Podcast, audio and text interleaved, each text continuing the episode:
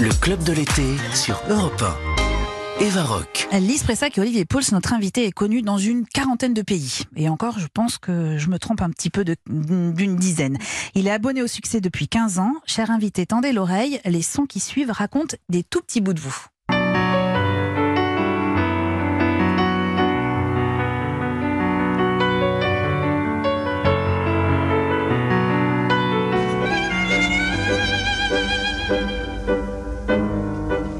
Si c'était un jeu Il fallait aller jusqu'au bout. Vous auriez été un salaud, mais au moins c'est dans la vie. Mais là, c'est rien. Vous n'êtes rien.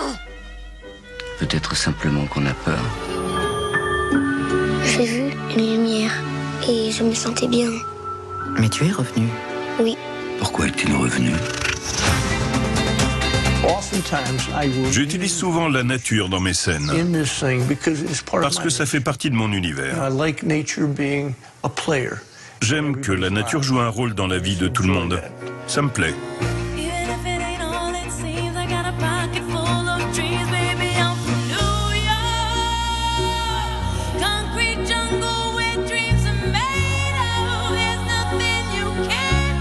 Bonjour Guillaume Musso. Bonjour Herva, bonjour à tous. Nous sommes très heureux de vous accueillir dans ce club de l'été sur Europe 1 avant d'évoquer votre carrière et votre dernier roman La vie secrète des écrivains publié chez Kahneman Levy. Vous pouvez nous dire ce que vous venez d'entendre?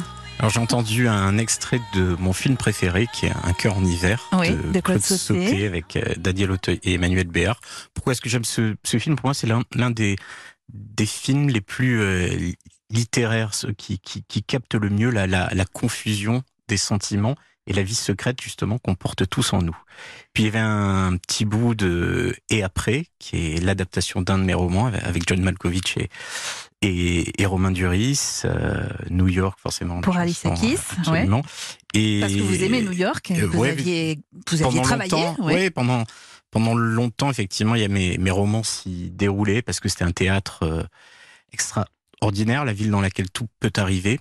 Et il y avait euh, un extrait d'un écrivain américain dont j'ai pas reconnu la voix. Oui, c'était. Pat Conroy, Ah oui, bien un sûr. extrait d'un entretien avec Bien François sûr, Lunel. Bien sûr, et qui est, qui est, qui est l'auteur, effectivement, de mon roman préféré qui s'appelle Le Prince des Marais, qui est pour moi la, la quintessence de la littérature américaine. Et on a entendu quelques bouts de piano en début de d'extrait, en début de portrait, ce qu'on est en train de entendre.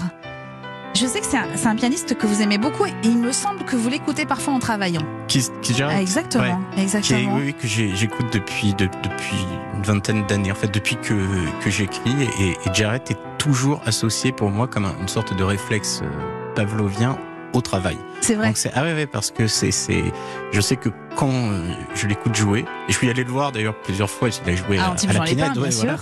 et euh, et donc ouais ça ça ça fait partie des des, des choses euh, intangibles et des rituels euh, de l'écriture. Donc vous le mettez et paf, vous vous mettez à travailler. Ouais, ça alors, c'est J'adorerais avoir un truc comme ça. un peu plus euh, compliqué que ça. Non, mais c'est c'est vrai que Jarrett, euh, Philippe Glass, tout ça ce sont des, des, des artistes effectivement qui, qui m'ont toujours accompagné effectivement dans la création. Au point de vous inspirer? Euh, oui, du, alors je ne sais pas exactement par quel euh, mécanisme, mais en, en tout cas oui, c'est le fait de, de baigner dans ces dans ces musiques-là qui parfois peut déclencher euh, quelque chose.